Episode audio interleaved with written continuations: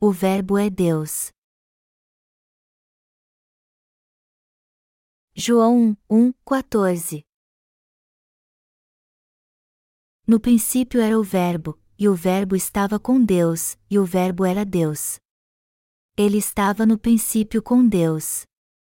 Todas as coisas foram feitas por intermédio dele, e, sem ele, nada do que foi feito se fez. A vida estava nele e a vida era a luz dos homens. A luz resplandece nas trevas, e as trevas não prevaleceram contra ela. Houve um homem enviado por Deus cujo nome era João. Este veio como testemunha para que testificasse a respeito da luz, a fim de todos virem a crer por intermédio dele. Ele não era a luz, mas veio para que testificasse da luz, a saber, a verdadeira luz, que, vinda ao mundo, ilumina a todo homem. O Verbo estava no mundo, o mundo foi feito por intermédio dele, mas o mundo não o conheceu. Veio para o que era seu, e os seus não o receberam. Mas, a todos quantos o receberam, deu-lhes o poder de serem feitos filhos de Deus, a saber, aos que creem no seu nome, os quais não nasceram do sangue, nem da vontade da carne, nem da vontade do homem, mas de Deus. E o Verbo se fez carne e habitou entre nós, cheio de graça e de verdade, e vimos a sua glória, glória como do unigênito do Pai. Amanhã é véspera de Natal. Vamos comemorar e agradecer o Senhor pelo dia em que ele veio a essa terra para nos salvar de todos os nossos pecados. O Senhor fez muitas coisas maravilhosas esse ano, e somos gratos a Ele não somente por isso, mas também por tudo o que Ele fará no próximo ano. O texto bíblico desse capítulo está em João 1,14, e alguns de vocês devem estar se perguntando por que estou pregando nessa passagem já que amanhã é véspera de Natal. O que eu posso dizer é que já sabemos muito sobre o nascimento de Cristo. Mas o texto de hoje também traz uma importante lição sobre o nascimento de Jesus, e eu quero pregá-lo a todos vocês. O Evangelho de João é a palavra de Deus escrita pelo apóstolo João inspirado pelo Espírito Santo, segundo o que ele testemunhou como discípulo de Jesus. Vamos ler João 1, 5 agora. No princípio era o Verbo, e o Verbo estava com Deus, e o Verbo era Deus. Ele estava no princípio com Deus. Todas as coisas foram feitas por intermédio dele, e, sem ele, nada do que foi feito se fez.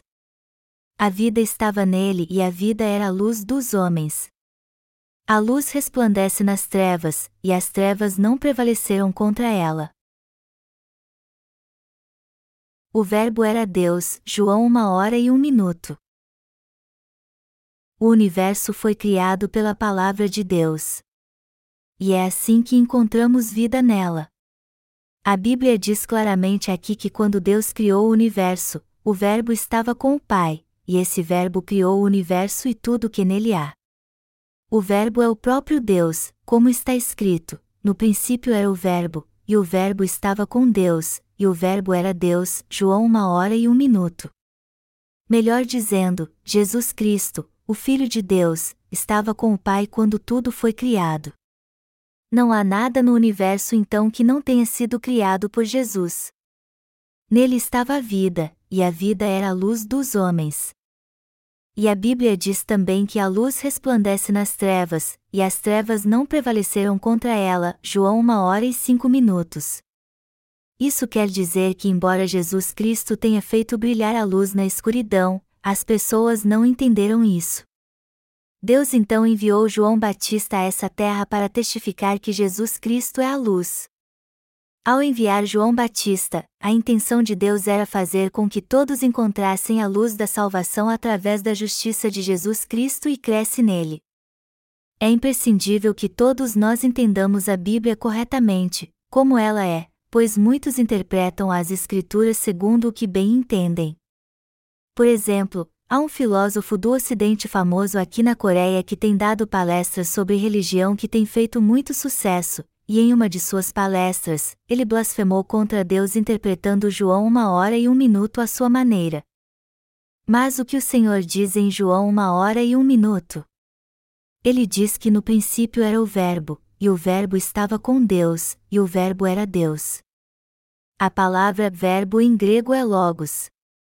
E você pode ver então que o Novo Testamento foi escrito em grego, e não em hebraico ou latim.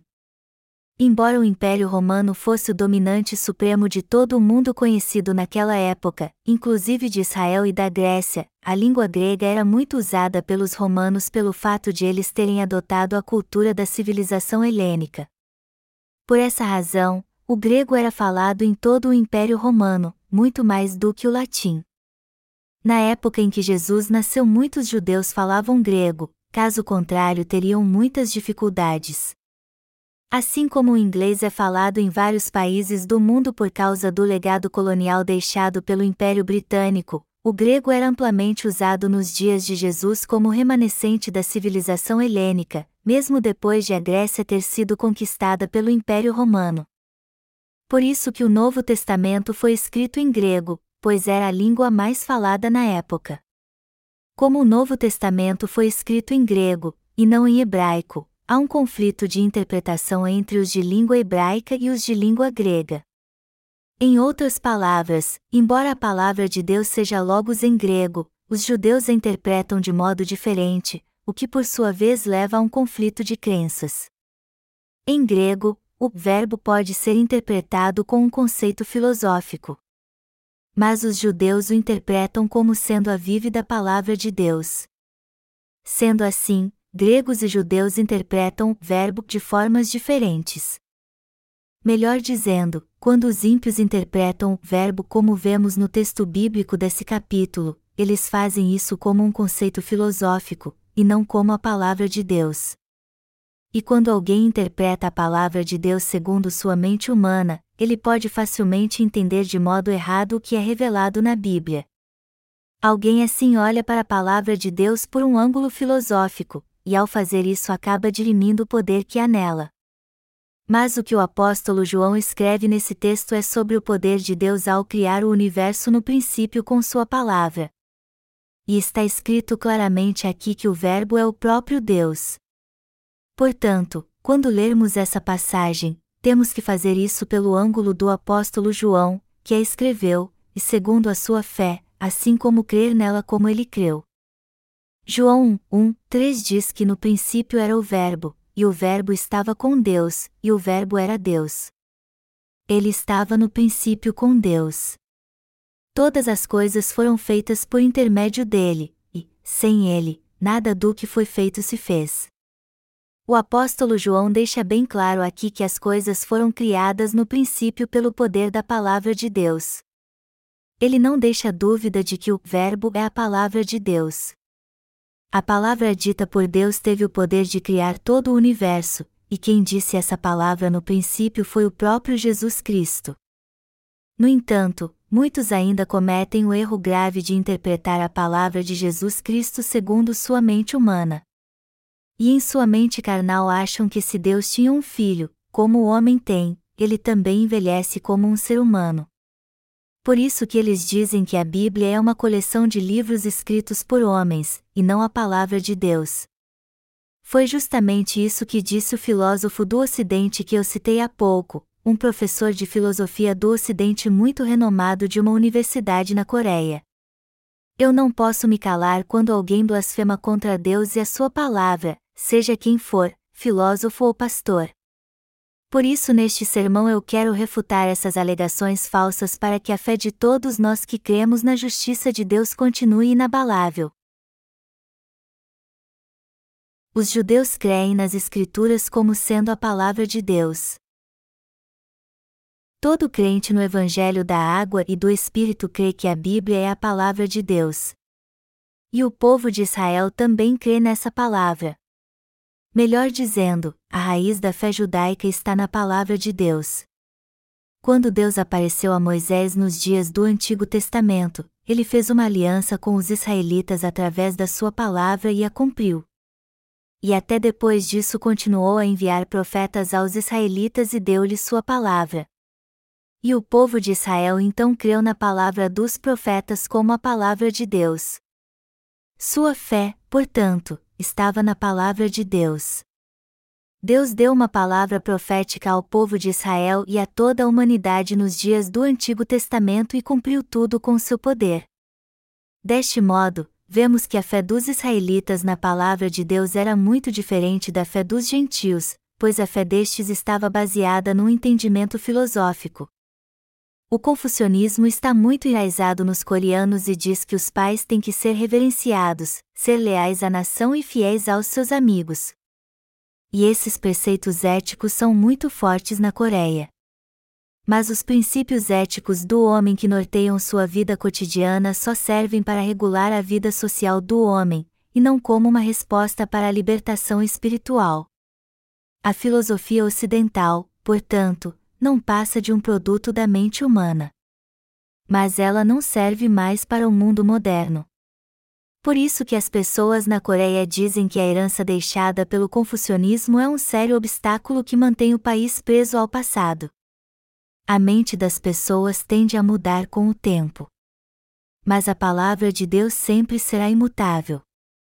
Quem não conhece Deus interpreta sua palavra apenas como um produto da mente humana ou reflexões filosóficas.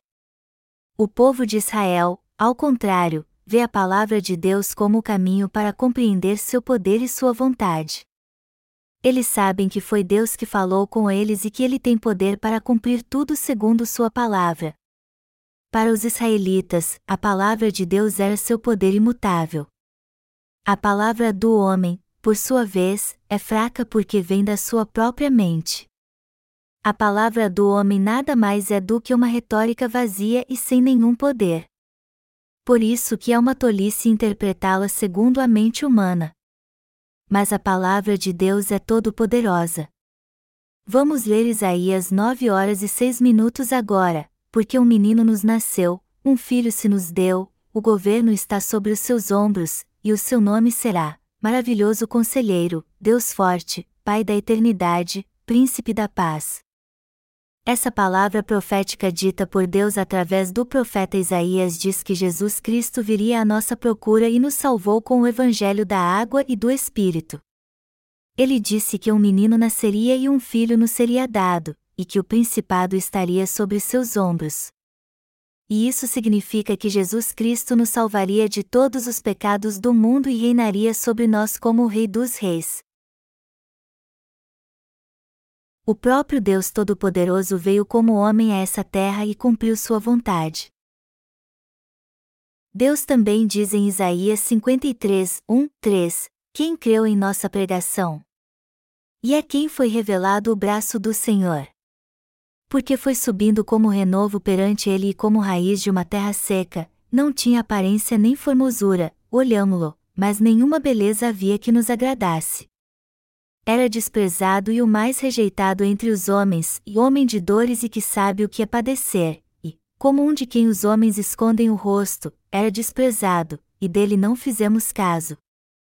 Como Deus profetizou no texto bíblico desse capítulo, Jesus passou mesmo por um sofrimento terrível quando veio a essa terra para nos salvar de todos os nossos pecados. Por isso que toda palavra do Antigo Testamento é poderosa. E é através dos seus servos que Deus libera sua palavra. Melhor dizendo, Deus levou seus servos a deixar registrada sua palavra. O que eu quero dizer é que toda palavra do Antigo Testamento é a palavra de Deus, assim como toda palavra do Novo Testamento também o é. O que o apóstolo João diz no texto bíblico desse capítulo, em João 1, 4, é a palavra de Deus, e foi para dar testemunho dessa palavra que ele disse que no princípio era o Verbo, e o Verbo estava com Deus, e o Verbo era Deus. João 1 hora e um minuto. Esse texto mostra claramente que a palavra de Deus jamais desvanece como uma névoa, mas é tão poderosa que criou todo o universo. E esse é o poder de Deus que opera em todo o universo. É imprescindível considerarmos a Bíblia como a palavra escrita de Deus. Algo crucial é vermos a Bíblia como a palavra de Deus, pois o que vai determinar nossa fé é se cremos nela assim ou como um produto da mente humana. Você será rejeitado por Deus e lançado no fogo eterno do inferno se considerar a palavra de Deus um produto da imaginação do homem. João uma hora e um minuto diz que no princípio era o Verbo, e o Verbo estava com Deus, e o Verbo era Deus. Nós cremos que esse texto é a palavra de Deus e cremos nela. E como toda palavra escrita na Bíblia é a palavra de Deus, ela é viva e poderosa. Por isso, tudo se cumprirá segundo essa palavra. Nós só veremos o poder de Deus quando crermos na Sua palavra. Está escrito em João 10, 12: O Verbo estava no mundo, o mundo foi feito por intermédio dele, mas o mundo não o conheceu. Veio para o que era seu, e os seus não o receberam. Mas, a todos quantos o receberam, deu-lhes o poder de serem feitos filhos de Deus, a saber, aos que creem no seu nome. João 1, 10, 12. A palavra, ele aqui se refere a Jesus Cristo. E o apóstolo João continua dizendo que o Verbo se fez carne e habitou entre nós, cheio de graça e de verdade, e vimos a sua glória, glória como do unigênito do Pai. João 1 hora e 14 minutos. Como esse texto deixa bem claro, a palavra de Deus nos salvou de todos os nossos pecados ao vir a essa terra encarnada como um homem. Antes mesmo de Jesus Cristo se revelar como homem, ele era o Deus da palavra que foi dita a nós. O próprio Deus veio a essa terra com o nome de Jesus para salvar a todos do pecado. Jesus Cristo nos salvou ao vir a nós através do Evangelho da água e do Espírito. Deus prometeu nos salvar com Sua palavra, se revelou a nós e nos salvou mesmo, como havia prometido. Ele é o Deus de Abraão, o Deus de Isaque, o Deus de Jacó, ou seja, Deus não é Deus de mortos, mas de vivos. Mateus 22 horas e 32 minutos. Isso significa que ele sempre será imutável e eterno. Cremos que esse Deus se tornou nosso Salvador como havia prometido em Sua palavra, Deus prometeu nos livrar de todos os nossos pecados através do sistema sacrificial que instituiu ao povo de Israel no Pentateuco. E assim como havia prometido, ele veio a essa terra num corpo carnal, levou sobre seu corpo todos os pecados do homem ao ser batizado, e nos salvou a todos sendo crucificado. Deus prometeu em Sua palavra nos salvar de todos os pecados do mundo, e fez isso justamente como havia prometido. Esse é o motivo de crermos que a palavra escrita nas Escrituras é a palavra de Deus. Dizem que as Escrituras não fazem sentido algum. Por exemplo, dizem que, como Jesus tem um pai, e foi o pai que gerou seu filho, Deus envelhece como qualquer ser humano. E como essas pessoas consideram Deus segundo seu entendimento humano, elas acabam chegando à conclusão de que toda a palavra de Deus foi inventada, por isso que elas acham e dizem que Jesus não passa de um ser humano como nós. Mas a verdade é que o próprio Deus nos salvou de todos os nossos pecados vindo a essa terra pessoalmente. Por isso que a Bíblia afirma que Deus é todo-poderoso, e que nenhum jota ou tio da lei será tirado ou acrescentado até que passem os céus e a terra. A questão principal aqui então é se cremos ou não que está é a palavra de Deus. A palavra de Deus não é um mero produto da mente humana. Ela é divina, pois foi dita pelo próprio Deus. A curiosidade intelectual é algo interessante e todos nós deveríamos pelo menos querer aprender um pouco mais.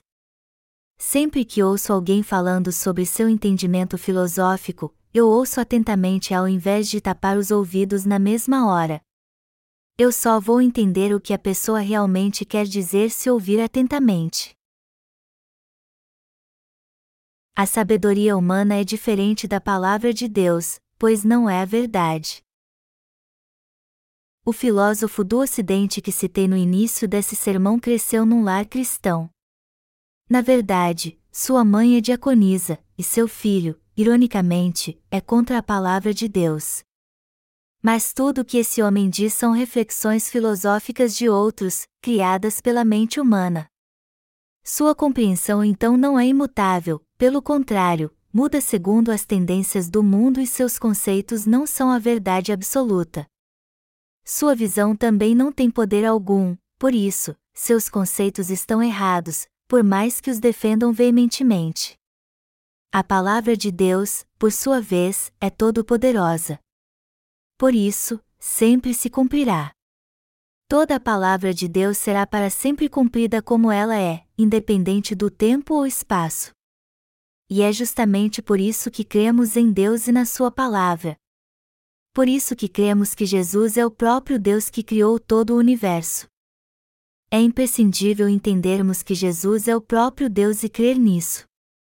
O problema do cristianismo atual é que até mesmo os pastores que confessam crer em Jesus não se levantam contra os acusadores seculares que criticam a fé cristã usando seu entendimento mundano. Isso é tão estranho para mim que não consigo entender. É verdade que a língua é algo cultural. Mas isso significa necessariamente que só porque o Novo Testamento foi escrito em grego ele pode ser interpretado por métodos seculares? Não, não é bem assim. Embora o Novo Testamento tenha sido escrito em grego por causa das circunstâncias históricas da época, isso não muda o fato de que os discípulos de Jesus Cristo escreveram a palavra de Deus inspirados pelo Espírito Santo. Portanto, tudo o que Deus disse é a sua palavra. E toda palavra dita por Deus se cumpriu à risca, pois é todo-poderosa. Apesar das alegações enganosas dos filósofos e da sua soberba por causa do seu conhecimento acadêmico, nenhum dos conceitos defendidos por eles são eternos. Que mérito há no ser humano, já que se recusa a crer na palavra de Deus e no seu cumprimento? Em sua palavra profética no livro de Levítico, Deus diz que nos salvaria através do Evangelho da água e do Espírito. E para cumprir toda a palavra profética, Jesus Cristo veio a essa terra nos dias do Novo Testamento, foi batizado por João Batista, morreu na cruz, ressuscitou dos mortos, e assim salvou de todos os seus pecados os que creem nessa verdade. O Senhor cumpriu a palavra profética que foi dada ao homem. Nós somos salvos quando cremos que Ele nos salvou com o Evangelho da água e do Espírito e recebemos a remissão de pecados pela fé crendo que Deus em Sua palavra prometeu nos salvar e de fato nos libertou como havia dito nela. É justamente por crermos no Evangelho da água e do Espírito que não temos mais pecado no coração. Esse é o poder da palavra de Deus. E esse é o poder daqueles que creem nela. O apóstolo João também diz isso no texto bíblico desse capítulo porque cria nisso.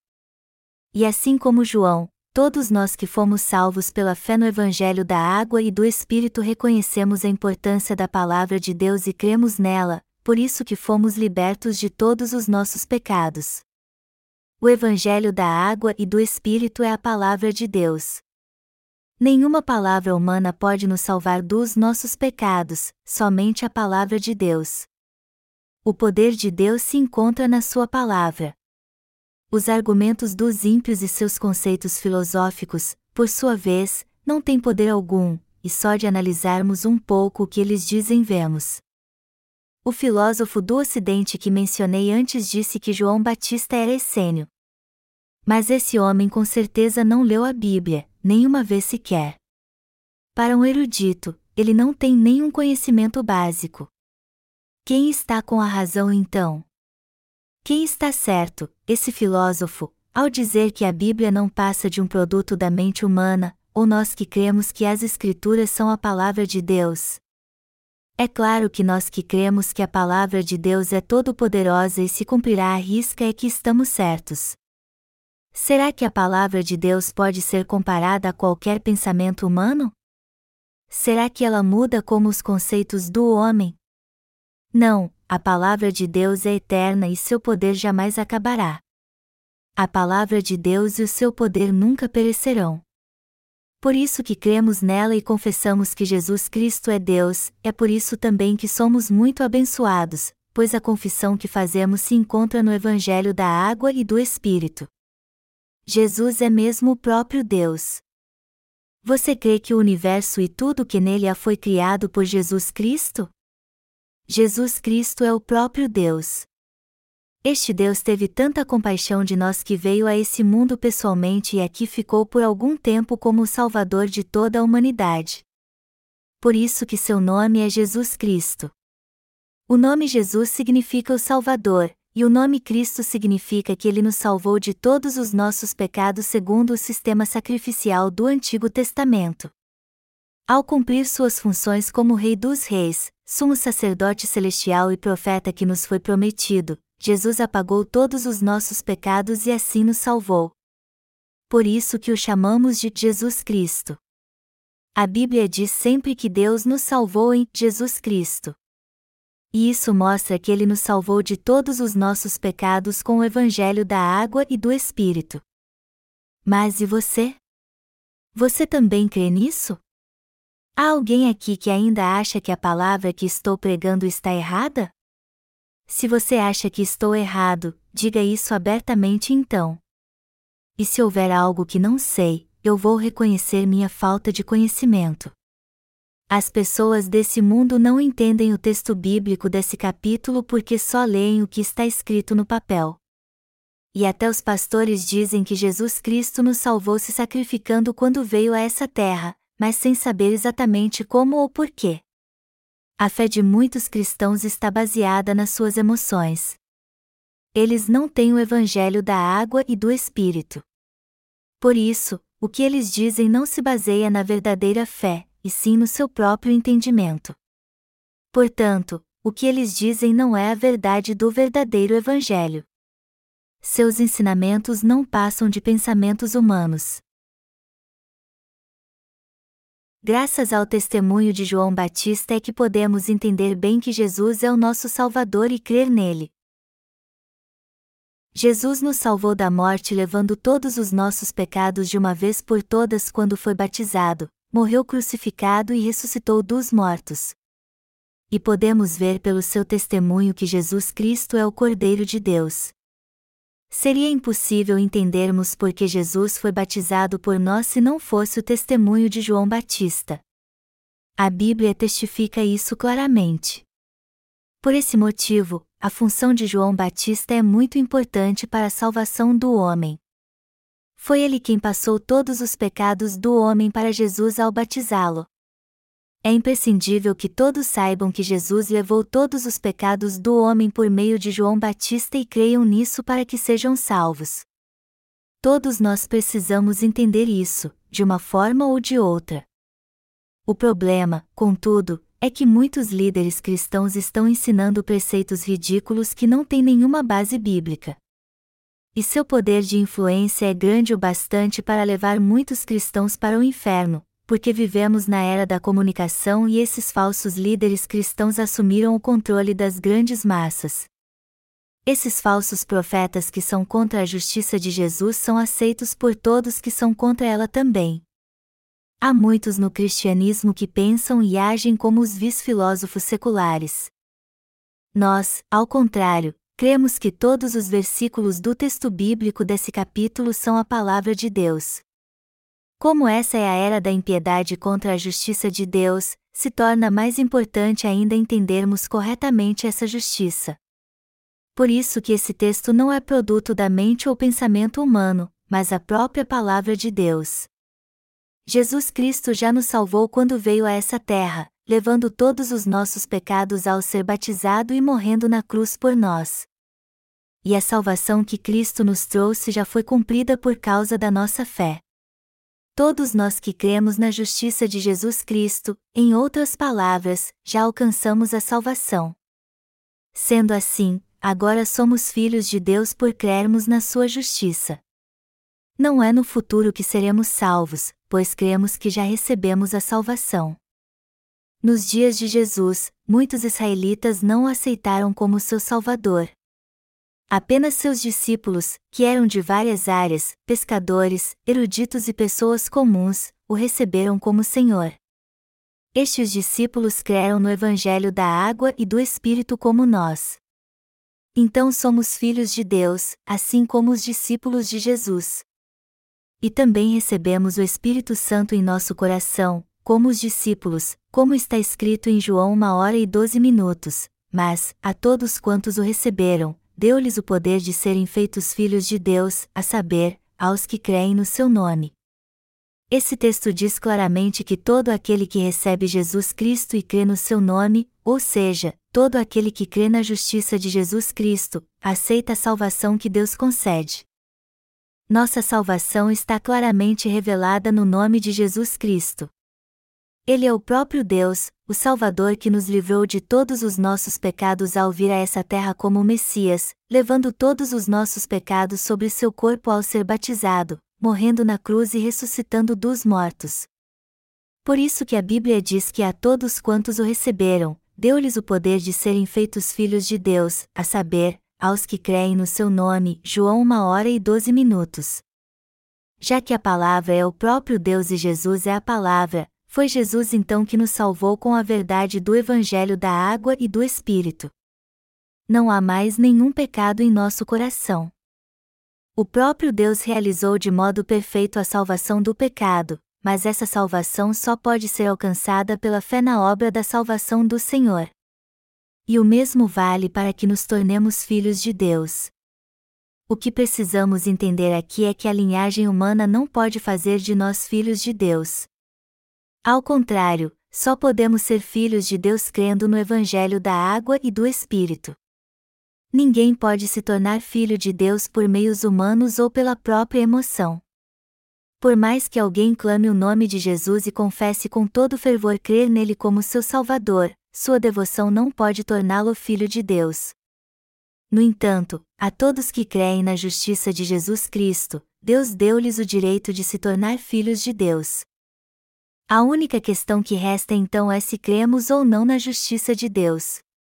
A questão, melhor dizendo, é se cremos ou não que o próprio Deus nos salvou a vir a essa terra num corpo carnal, levando todos os nossos pecados ao ser batizado por João Batista, morrendo crucificado em nosso lugar para ser condenado pelos nossos pecados, e ressuscitando dos mortos. Todos que creem nessa verdade receberam a remissão de pecados e se tornaram filhos de Deus pela fé. E seu coração agora está totalmente sem pecado. Já que você crê no Evangelho da água e do Espírito, ainda resta algum pecado em seu coração? Não, não resta mais nenhum sequer. E já que não há mais pecado em seu coração porque você crê no Evangelho da água e do Espírito, você então é filho de Deus. Pessoas assim já receberam o amor de Deus. Elas são seu povo escolhido. Você e eu somos o povo escolhido de Deus.